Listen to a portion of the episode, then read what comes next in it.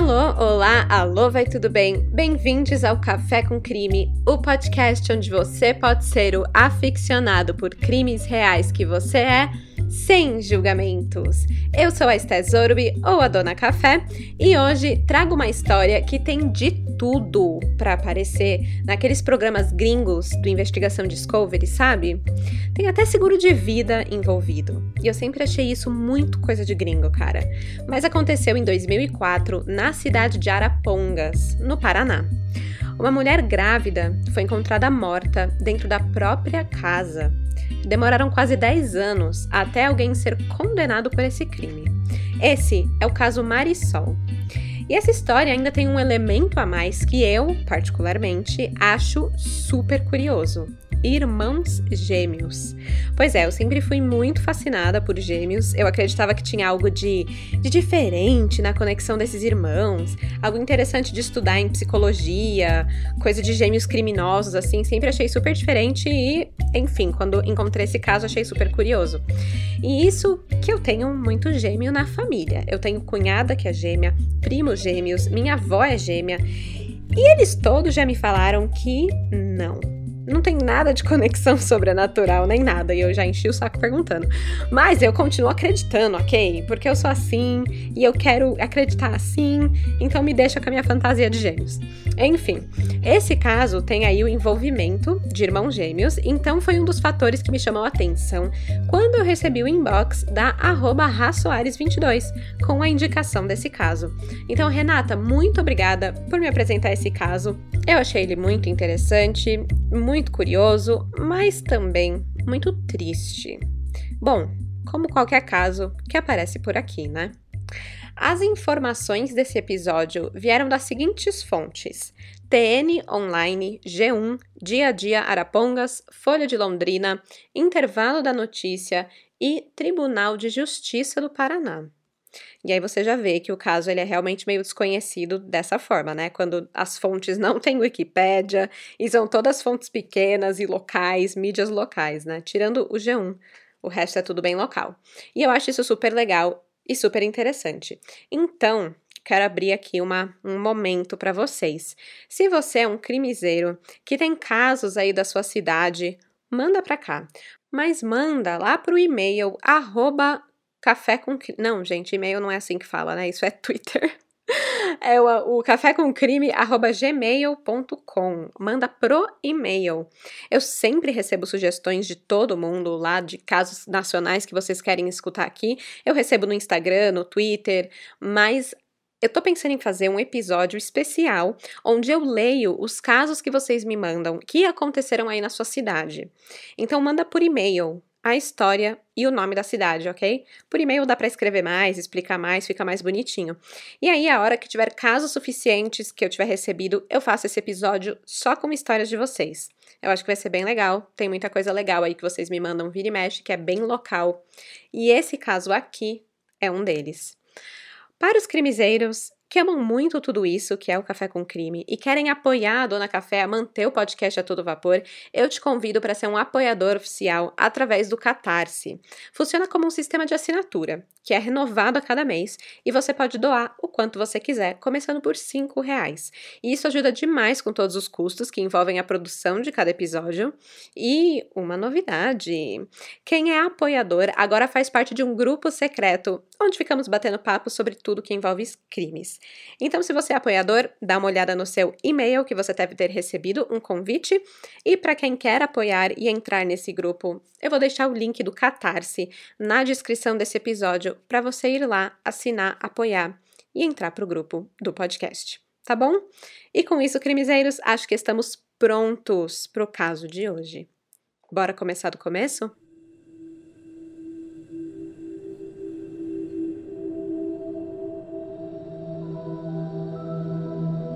Estamos em Arapongas, no norte do Paraná, na região metropolitana de Londrina.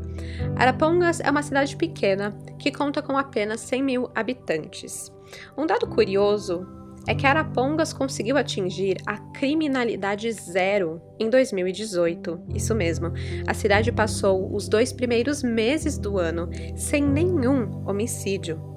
E se você olhar outros dados também, como de assaltos, furtos e outros crimes, você também vai ver que tudo foi muito reduzido, caiu 50%, 30%.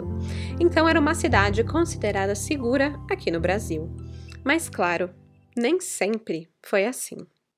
Em março de 2004, Marisol Lopes Machado Gouveia, de 26 anos, e o seu marido, Fabiano Marque Vieira de Gouveia, de 25 anos, eles tinham acabado de voltar para o Brasil.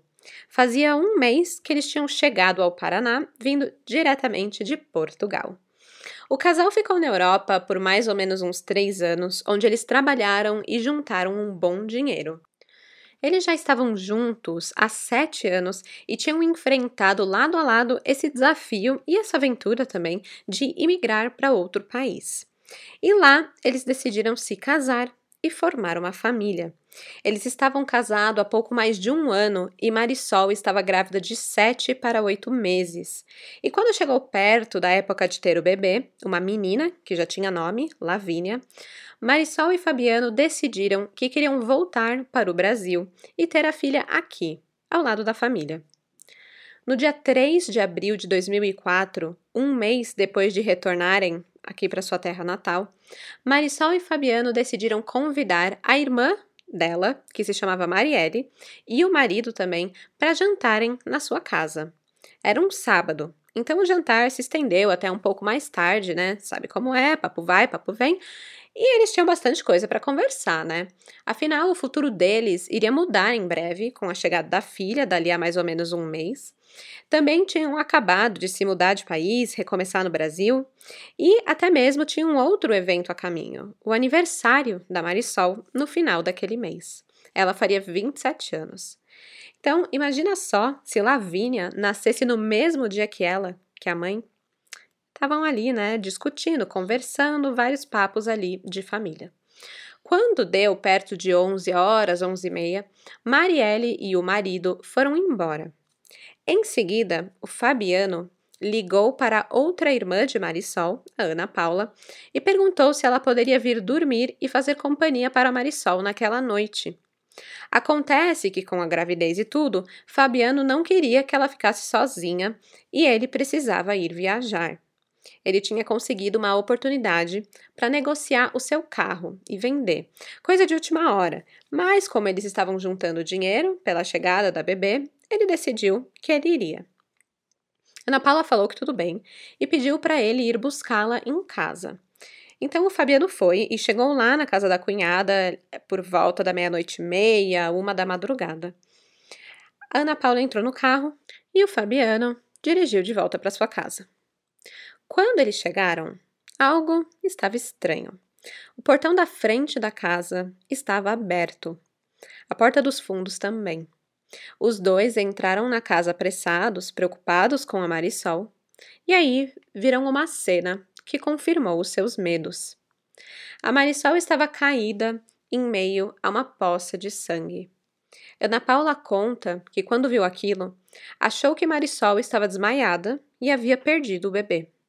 Ela é enfermeira, então ela logo se ajoelhou ao lado para prestar os primeiros socorros, mas logo percebeu que a irmã estava morta. Ela tinha uma facada no pescoço. Ao notar que o sangue não tinha relação nenhuma com a barriga, com a gravidez, Ana Paula tentou realizar o parto da irmã para tentar salvar o bebê. O Fabiano ligou para a emergência e logo o CIAT, que é o Serviço Integrado de Atendimento ao Trauma em Emergência, estava no local. Ao analisar o corpo de Marisol, perceberam que, além do corte no pescoço, tinha vários hematomas no corpo, incluindo marcas de agressão até no calcanhar e facadas nas costas. O único lugar que estava intacto era a barriga. Ana Paula afirma que, abre aspas, a barriga foi o local que ela protegeu o tempo todo enquanto apanhava. Fecha aspas. Infelizmente, apesar dos esforços da Marisol de proteger a barriga, da Ana Paula e da equipe do CIAT de fazer esse parto, não foi possível salvar a vida da bebê Lavínia.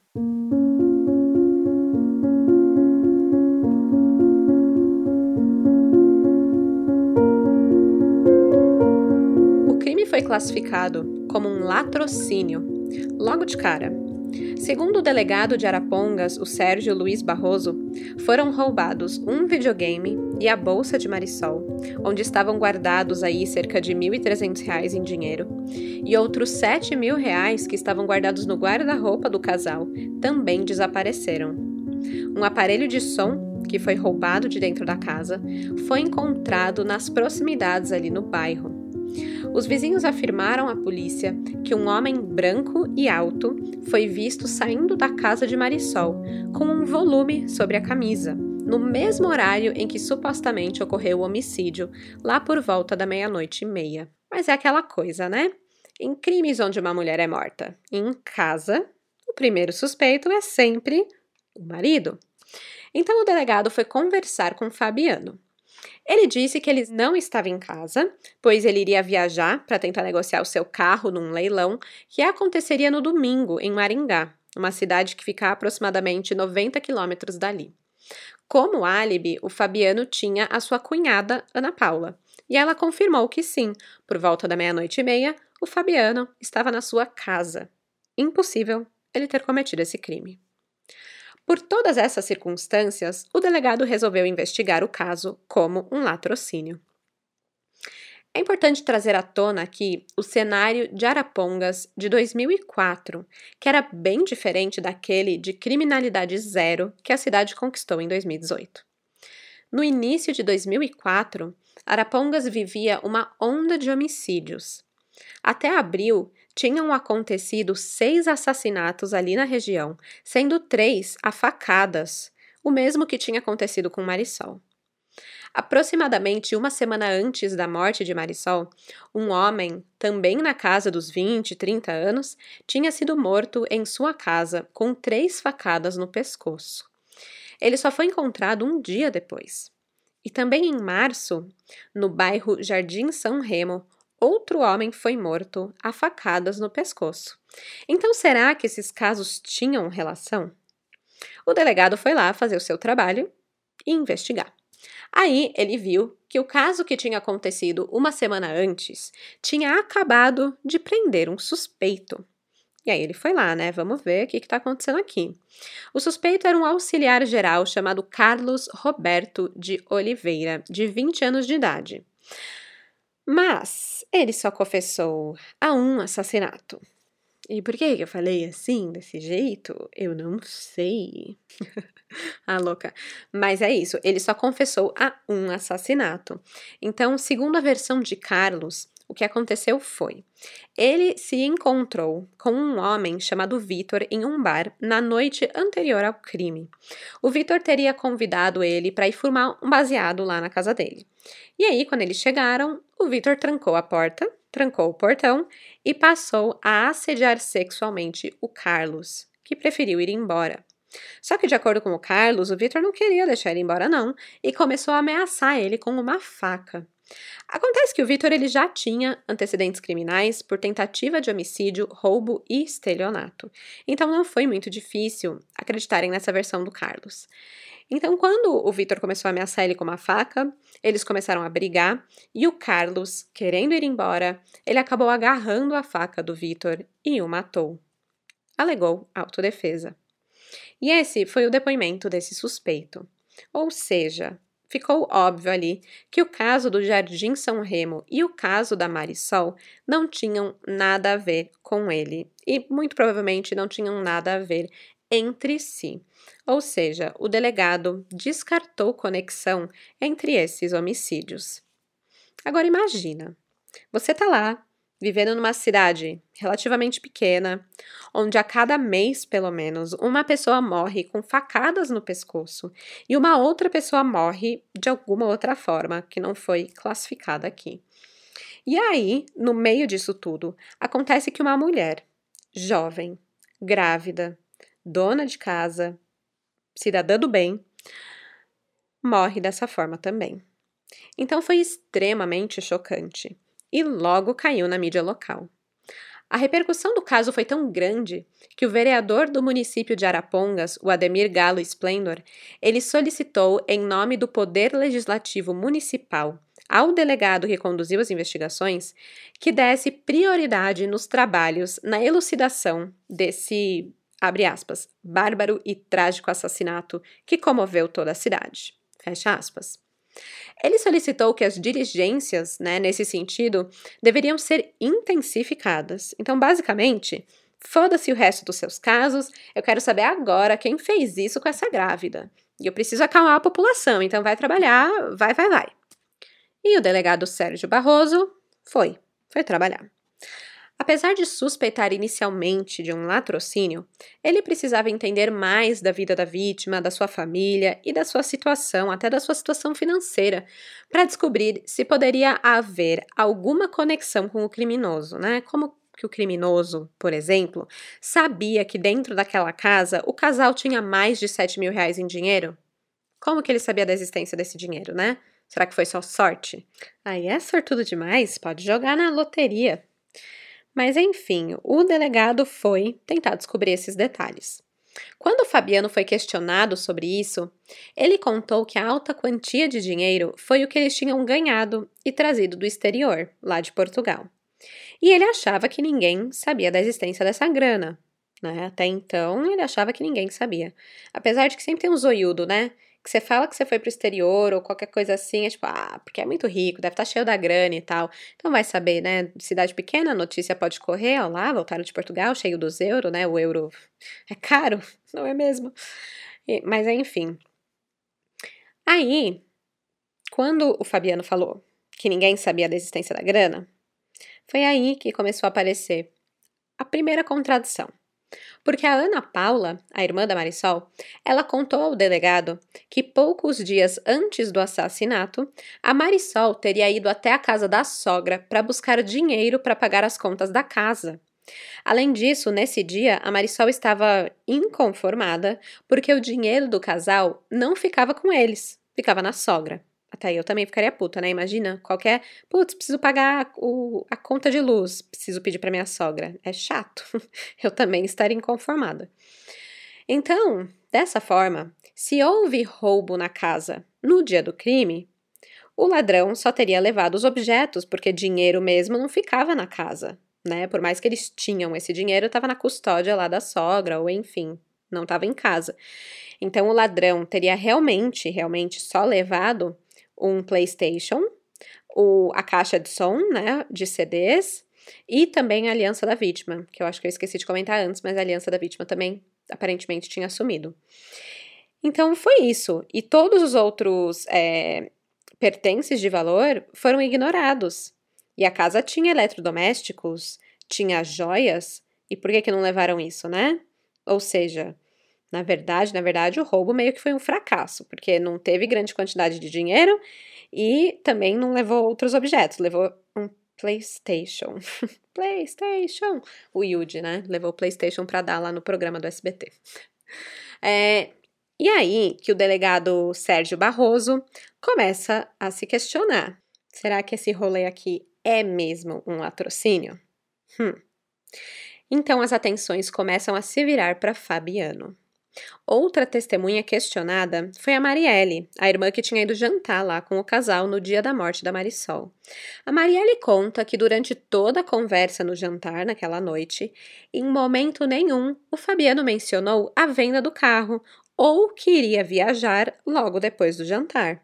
E ela ainda acha estranho o fato de Fabiano ter chamado Ana Paula para dormir com a Marisol, porque, bem, ela já estava ali na casa, não é mesmo? Por que, que é, ele não teria pedido para ela ficar com a Marisol, né? Se ele sabia que ele ia viajar e tudo mais.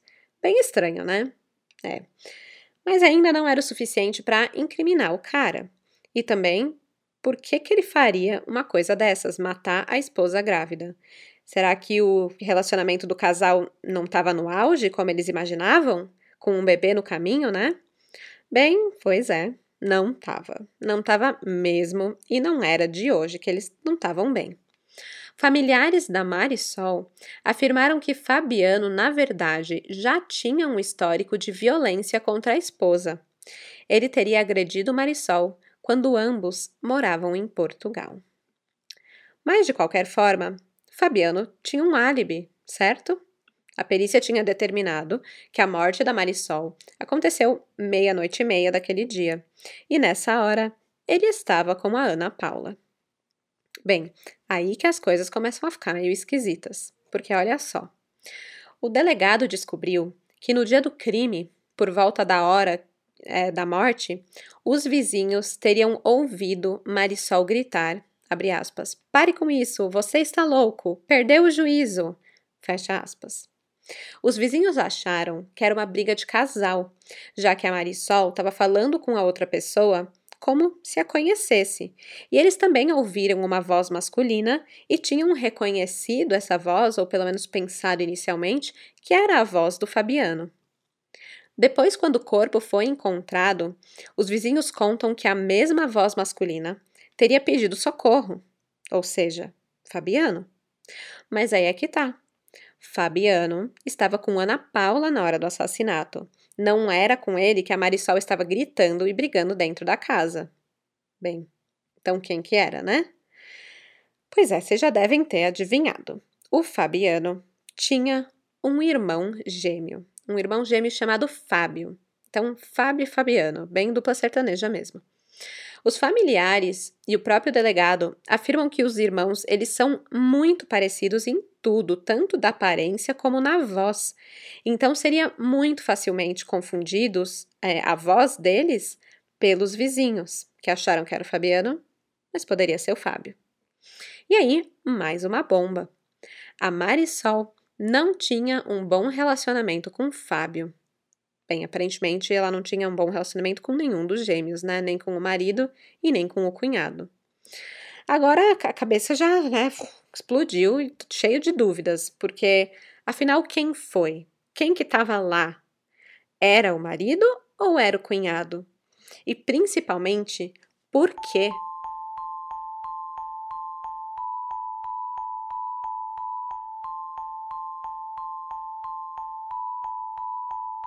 A resposta surgiu alguns dias depois do crime, através de uma denúncia anônima. O delegado Sérgio Barroso foi informado que Fabiano teria contratado um seguro de vida no valor de 300 mil reais em nome da esposa. Diante dessa informação, o marido da vítima passou a ser o principal suspeito. Claramente, né? Como já era desde o começo. Com um mandado de busca e apreensão na casa de Fabiano, a polícia acabou encontrando ainda mais um seguro de vida. E depois, adivinha? É, acharam outro. Fabiano tinha um total de três seguros no nome da esposa, um no Brasil e outros dois em Portugal. O valor acumulado dos três seguros é de mais de 700 mil reais. Acho que temos um motivo, não é mesmo? A porra do dinheiro. A droga do seguro de vida, sempre. É sempre essa história, cara. Eu sempre vejo essas coisas e eu fico pensando, eu jamais aceitaria ter um seguro de vida. Tipo, ok, seguros são ótimos, se acontece alguma merda, algum acidente, enfim, né, merdas acontecem, a bebê, a Lavínia, teria aí um respaldo, então, né, acho que até pensaria nisso pensando na filha, né, de falar, putz, sei lá, se eu sou atropelado um dia, minha filha vai ter alguma coisa. Mas nossa, cara, não, nunca dá certo, nunca dá certo. É só assistir investigação Discovery, gente, nunca dá certo. Melhor deixar a criança crescer sem esse respaldo do seguro do que ter um preço sobre a sua cabeça, porque é basicamente isso, né? Um, é um preço que você tem. Se você morrer, alguém vai ganhar esse dinheiro. Então, sei lá. Eu sou noiada com essas coisas, então nada contra quem tem, mas gente, eu não consigo. Mas enfim, claramente a polícia achou estranho, né? Ele não ter informado em primeira mão que ele tinha seguros de vida e ainda mais o fato dele ter três, né? Poxa, um já não garante para a menina, né? Outra coisa que chamou a atenção foi a data da contratação dos seguros. Eles foram feitos logo antes do casal retornar para o Brasil de Portugal. Ou seja, fazia tipo um mês. Agora, olha só que estranho. Se as coisas já não estavam estranhas, agora fica mais ainda. O seguro era no nome da Marisol, beneficiando o Fabiano e a Lavínia, mas o valor do seguro era debitado na conta de Fábio, o irmão gêmeo. Era ele que pagava o seguro. Inclusive, ele estava o tempo todo preocupado se estava mesmo sendo pago. E, tipo, o negócio estava no débito automático, mas ele ainda fazia questão de ligar lá para Portugal para ter certeza que o pagamento estava caindo, sabe? E ainda por cima, no dia da morte da cunhada, ele fez uma ligação para saber se o pagamento estava tudo ok. É uma aula de como levantar suspeitas, né? Por isso, o delegado passou a acreditar que, na verdade, esse crime foi premeditado. Não foi uma briga de casal que de repente ficou explosiva e acabou em morte, ou mesmo um desentendimento entre os cunhados que deu ruim. Não, foi um crime planejado há mais de mês. Ah, e outro detalhe intrigante: nenhum seguro cobria morte natural, mas sim por acidente e latrocínio. E aí tudo fez sentido, né? A simulação do roubo não foi à toa. Pois é, o cerco fechou em torno dos irmãos Gouveia. Os familiares de Marisol ficaram chocados ao descobrir o envolvimento dos irmãos. Ana Paula conta como foi. No início, a gente não queria acreditar no que estava acontecendo. Tentamos fugir da verdade, porque minha irmã conviveu com ele durante sete anos e ela estava esperando uma filha dele. Como que ele poderia ter planejado de maneira tão fria um crime contra sua própria mulher e contra a própria filha? Fecha aspas. Tudo indicava para o delegado Sérgio Barroso que Fabiano seria o mentor do crime e Fábio o executor. Por isso, um mandado de prisão preventiva foi expedido. No dia 23 de abril de 2004, 20 dias depois do crime, Fabiano Gouveia é preso por arquitetar o homicídio da própria esposa. Entretanto, o Fábio já não estava mais em Arapongas. Pois é, gente, temos um fugitivo. E, cara, eu tô vendo muitos fugitivos, né, nos últimos episódios. Acho que sempre alguém fica foragido por um tempo. Tipo, no último episódio, que foi a tragédia do Baldo, o cara lá, o Aloísio, ficou 40 anos sumido e tá até hoje, né? Então, sei lá, por algum motivo eu achava que essa coisa de fugitivo e tal era menos comum, mas não. Cá estamos com um foragido no meio da história de novo. O Fábio Gouveia, ele ficou foragido por oito meses e ele só foi capturado no dia 11 de dezembro de 2004. E adivinha como, gente? Cara, vocês não vão acreditar e vocês vão gostar disso. Porque já é algo que vocês gostam, naturalmente. E ainda ajudou a prender um cunhado assassino de grávida. Linha direta. Sim, nosso grande herói desse episódio é o queridíssimo programa O Saudoso Linha Direta, o caso Marisol foi exibido no programa em dezembro de 2004, oito meses depois do crime ter ocorrido, antes de acontecer qualquer julgamento ou condenação dos gêmeos, e ainda no período em que o Fábio estava foragido. Então isso foi ao ar quando o cara estava se escondendo. Mas aí, né, todo mundo assiste linha direta. Aliás, a defesa usou esse fato do linha direta ter exibido o caso, né, antes do julgamento e tal, como é, um fato que poderia invalidar o julgamento, porque afirmou que a mídia já tinha condenado os irmãos antes mesmo de ter provas. Mas enfim, né? Mais um processinho para linha direta lidar. não, acho que não teve processinho, não. Mas é, foi usado ali na hora da defesa, né? Mas enfim, o lado bom de tudo isso é que exibiram o programa e foi por conta dele que alguém reconheceu o Fábio, que estava escondidinho lá em Xambré. Xambré é uma cidade do Paraná que fica cerca de 250 quilômetros de Arapongas e fica a 150 quilômetros da fronteira com o Paraguai. Então, assim, eu não sei se ele estava tentando fugir do país, né, sair pela fronteira, mas com certeza ele estava fugindo, porque ele estava mais perto do Paraguai do que da própria cidade onde ele morava, tinha família e onde ele cometeu o crime também, né? Bom, aí ele é preso. E o ano de 2005 começa com os dois, os dois gêmeos presinhos da Silva. Mas ainda assim seria uma longa jornada até Marisol ter a justiça que merecia. Os gêmeos simplesmente negaram tudo. Sempre negaram tudo. Não tem confissão e desde o começo eles já contaram com a ajuda de um advogado.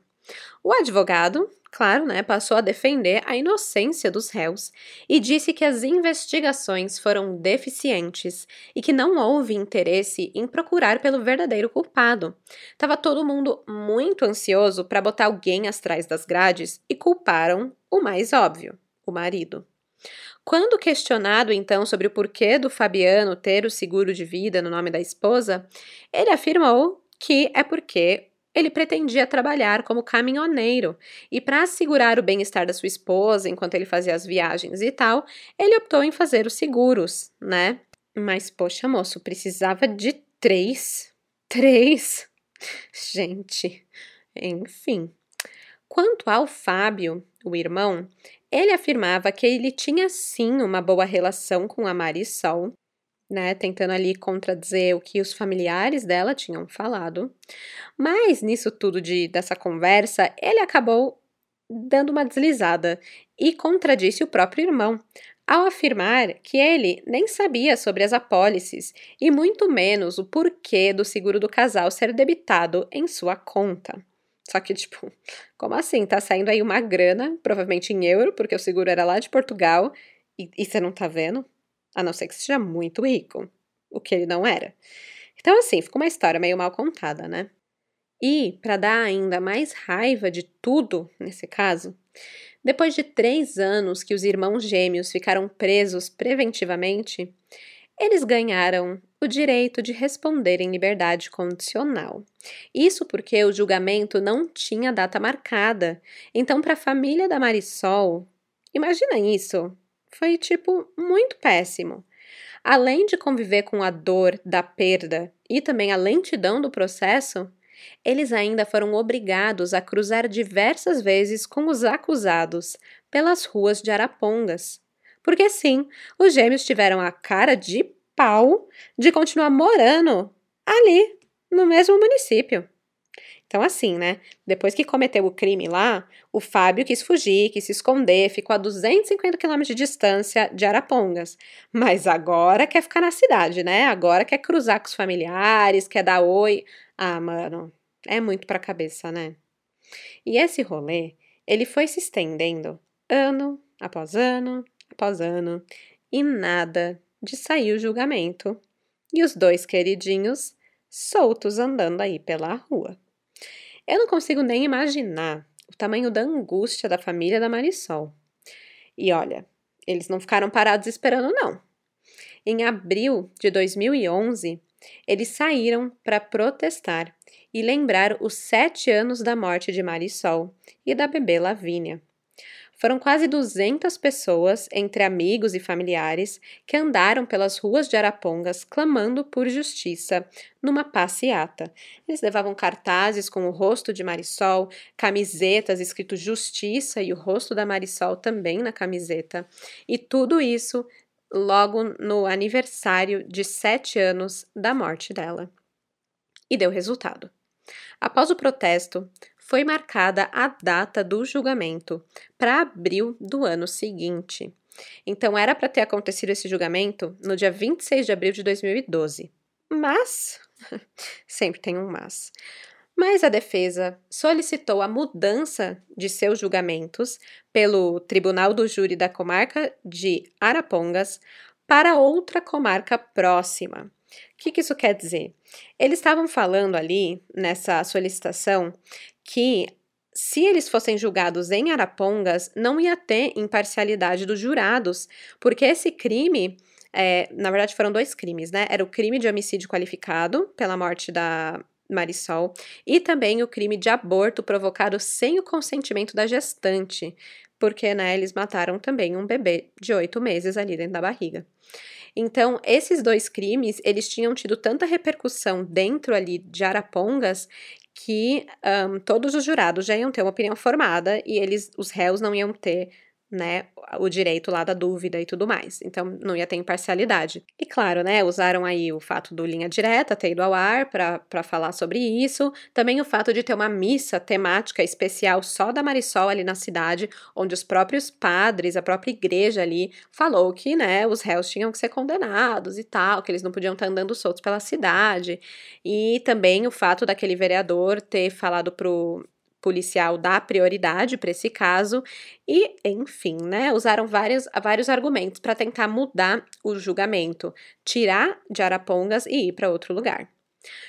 Só que o pedido foi negado. Foi negado, falaram não, eles vão ser julgados aqui mesmo, é normal ter notícias, foi noticiado, assim como todos os outros casos são noticiados, e eles vão ser julgados, gente, acabou, ponto.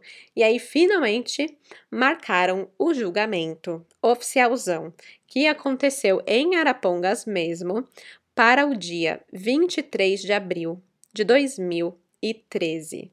Lembrando que o Fabiano foi preso no dia 23 de abril de 2004. Então, faz as contas aí. Nove anos, né? Pois é. Nove anos depois da morte de Marisol, os gêmeos são finalmente levados para o tribunal do júri. E o que rolou lá foi o seguinte, bem resumidamente. A acusação afirmava que os irmãos teriam planejado a morte da Marisol para receber os três seguros de vidas num valor de 700 mil reais, que, se fizer a conversão aí para o que vale hoje, seriam 2 milhões de reais. O homicídio teria sido cometido pelo Fábio ao dar uma facada no pescoço da Marisol, e essa única facada no pescoço a matou. Mas Fábio ainda teria a espancado e dado outras facadas nas suas costas após ela já estar morta, para parecer mais como um assalto e não uma execução. Puta crueldade, né? Depois, o cunhado teria forjado o roubo dos objetos e dinheiro na casa para despistar a polícia. Entre as provas estava o fato da porta da casa estar aberta e não ter sido arrombada, então eles acreditavam que o Fabiano deixou tudo aberto de propósito para que o Fábio pudesse entrar com mais facilidade e cometer o crime. Também foram apontadas várias contradições nos depoimentos dos irmãos, incluindo o fato do Fabiano dizer que Fábio e Marisol se gostavam e se davam muito bem, mas o Fábio, na hora de dar ali o seu depoimento, ele falou muito mal da Marisol, falou que ela era agressiva, que ela era ciumenta e xingou ela, falou que ela era, que ela era uma megera. Então era óbvio que os dois não estavam falando da, do mesmo tipo de relacionamento e se contradisseram em tipo várias outras coisas. A defesa, por outro lado, trouxe testemunhas que eram amigos da família Gouveia que falaram que os irmãos eram pessoas de boa índole, que eles eram muito tranquilos, que jamais pensariam que eles seriam capazes de fazer tal coisa. Só que aí você já vê que eles ignoraram totalmente o fato do Fabiano já ter batido na Marisol antes, lá em Portugal, de ter agredido ela, né? Eles também falaram que o relacionamento deles com a Marisol era muito bom, era muito cheio de amor. Afirmaram de novo que toda a questão do seguro era na, na melhor das intenções, para se alguma coisa acontecesse com o Fabiano ou com a Marisol, a Lavínia ter ali o seu respaldo, estar muito bem amparada. Ele ainda alegou, o advogado da defesa, que as investigações foram muito mal feitas, que eles não colheram digitais da residência para ver se achavam o de alguém estranho ali, né, de um possível ladrão, uma terceira pessoa. E o advogado também afirmou que, apesar da cena do crime ter sido bem sangrenta, eles não tinham testado para ver se o assassino, no caso, o Fábio ou o Fabiano, se eles estariam com manchas de sangue nas roupas ou nas mãos, porque, né, com certeza eles iam ter se sujado. Mas é aquela coisa, o Fábio, que no caso foi quem cometeu o assassinato, ele ficou foragido, ele ficou oito meses fugido depois do dia do crime, então né, acho que não tem nem como ter feito esse teste. Mas enfim, a defesa tentou apontar essas falhas na investigação e tentar forjar ali que o relacionamento de todo mundo era lindo, mil maravilhas. E aí, depois de 15 horas de julgamento, quase 16 horas, a juíza doutora Rafaela proferiu a sentença dos acusados. Lembrando que nesse momento era tipo um divisor de águas, mais ou menos, porque ou eles iam ser condenados, ia mudar totalmente a vida para pior, digamos assim, porque iam para cadeia, essa coisa toda, ou eles iam mudar de vida para muito melhor. Porque se eles fossem inocentados, eles iam ficar milionários, né? Eles iam receber os 2 milhões de reais do seguro. E aí, a juíza anunciou: condenados, condenados, minha gente. O Fábio Gouveia foi condenado por crime de homicídio qualificado e crime de aborto não consentido pela gestante, e ele teve uma pena de 19 anos de prisão por ele ter executado esse crime. O Fabiano Gouveia, ele foi também pelos mesmos crimes, homicídio qualificado, é, por motivo torpe, né, porque era por dinheiro, e aborto não consentido pela gestante, e ele teve uma pena de 24 anos por ter planejado esse crime. Só que Sempre tem o só que, sempre tem o mais, porém, aquela coisa. O Fábio e o Fabiano Gouveia, eles ainda poderiam apelar da sentença em liberdade. Então, eles fizeram isso, eles apelaram, apelaram tudo que tinha para apelar, gastaram lá, esgotaram todos os recursos que eles tinham, e nisso se passaram mais três anos que eles ficaram em liberdade, ali mesmo condenados, ali andando pela cidade, vendo a família, é aquela coisa horrível. E aí foi só em 2016 que o tribunal decidiu manter a pena aplicada e dar a palavra final. Eles estavam sim condenados. Mas adivinha, né? Após a confirmação da sentença, Fabiano e Fábio teriam fugido.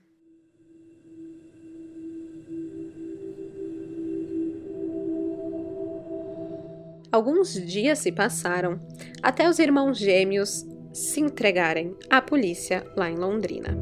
E aí sim, finalmente, no dia 29 de agosto de 2016, quase aí 12 anos e meio depois de Marisol ter morrido, os dois foram oficialmente presos na casa de custódia de Londrina. E lá ficaram, ou vão ficar, né, até Bom, aí depende. Se eles vão cumprir a pena completa mesmo, aí o Fabiano fica até 2040 e o Fábio ficaria até 2035.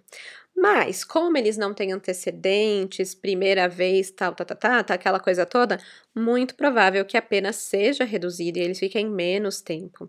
Aliás, o advogado deles já deu indícios de que essa pena foi sim reduzida, mas como tudo tá em sigilo, né, em segredo de justiça, não sabemos, não podemos afirmar com certeza. Triste demais, né? Um crime friamente calculado, tendo a própria família como alvo, e tudo em troca de dinheiro. E sei lá, para mim o pior foi o marido ter convencido o irmão gêmeo a cometer o assassinato e entrar junto com ele nessa de cabeça, porque ele que pagava o seguro, ele que fazia tudo e o, o outro tava só lá, esperando bem bom.